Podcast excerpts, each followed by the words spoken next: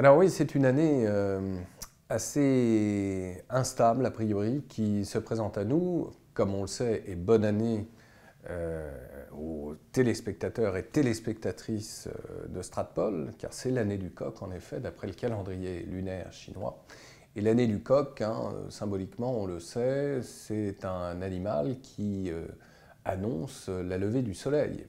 Mais c'est un animal qui peut être aussi euh, l'annonciateur d'une euh, ère d'instabilité. Alors, justement, faisons un peu euh, de, prospective et rappelons un certain nombre de choses. Un, sur le plan de la politique intérieure pour la Chine, les voyants sont au rouge pour ce qui concerne l'économie chinoise, c'est-à-dire qu'on est dans une situation de surendettement.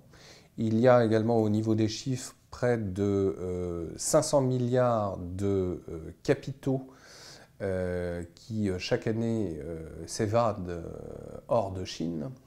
Donc il y a clairement des problèmes, des problèmes liés par ailleurs à la corruption, on le sait bien, qui font l'objet d'une politique officiellement entreprise par Xi Jinping en la matière. Et puis au niveau international, évidemment, la Chine est confrontée à plusieurs inconnus et de taille. Euh, la première, c'est évidemment euh, l'élection de Trump et euh, le fait que Trump soit en train de rabattre les cartes, de vouloir fixer de nouvelles règles du jeu.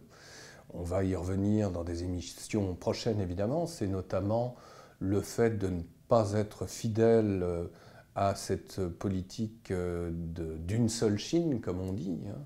Euh, et c'est cette politique pourtant que Washington a respectée depuis ces 37 dernières années, c'est-à-dire que Trump est en train euh, carrément de, lever un tabou euh, en reconnaissant à mi-mot l'existence de Taïwan, objectivement.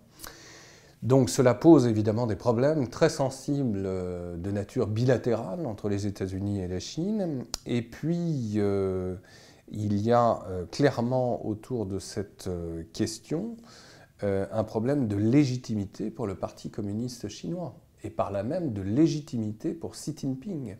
Car le véritable enjeu de cette année du coq, et nous serons déjà euh, au début de l'automne 2017, c'est euh, le congrès du Parti communiste chinois qui a lieu tous les cinq ans. C'est un congrès extrêmement important qui va fixer pour les cinq prochaines années euh, tous les choix euh, politiques de la Chine en matière d'économie, en matière de politique, etc.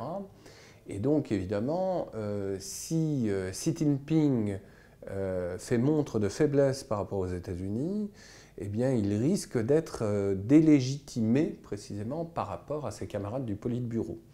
Alors, je pense que pour prévenir cette éventualité, euh, Xi Jinping s'est rendu euh, à Davos, en Suisse, récemment, au mois de janvier, juste avant précisément le commencement de l'année du coq, pour affirmer euh, qu'il était l'homme fort de la situation. et en fait, je crois qu'il n'en est rien. C'est-à-dire que Xi Jinping est en difficulté clairement. Il est en difficulté parce que Trump annonce une politique ultra protectionniste, Sera-t-il en mesure véritablement de l'imposer C'est une autre histoire, mais en tout cas, les Chinois vont être entravés, évidemment, par rapport à cette politique américaine. Donc, euh, le seul échappatoire possible, c'est évidemment de privilégier les Européens et de privilégier le partenariat avec les Européens. Et d'ailleurs, la conjoncture le montre, euh, les relations entre la Chine et Bruxelles, après avoir connu un temps de friction autour de l'acier notamment, euh, se sont considérablement apaisés. Et c'est assez intéressant de voir, je pense, c'est une lecture toute personnelle, qu'en définitive, Xi Jinping est venu à Davos pour appeler les Européens au secours. C'est-à-dire que la Chine, son économie, ont encore besoin des investisseurs étrangers, et notamment des investisseurs européens, dans un domaine bien particulier, pour, la Chine, euh, pour laquelle la Chine a besoin justement de l'aide des étrangers, c'est euh, l'industrie du numérique. C'est absolument essentiel.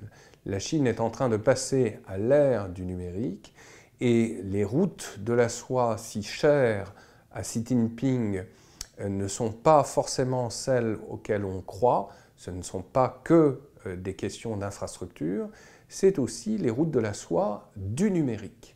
Et je pense que Xi Jinping, pour celui qui sait lire entre les lignes, est venu appeler les Européens au secours, c'est-à-dire en disant les États-Unis sont contre nous, vous, Européens, devez être associés à nous pour le développement de nos économies respectives. Donc c'est assez intéressant de voir que euh, cette année qui commence est une année évidemment cruciale où Xi Jinping va jouer clairement, à mon avis, sa légitimité. À suivre donc.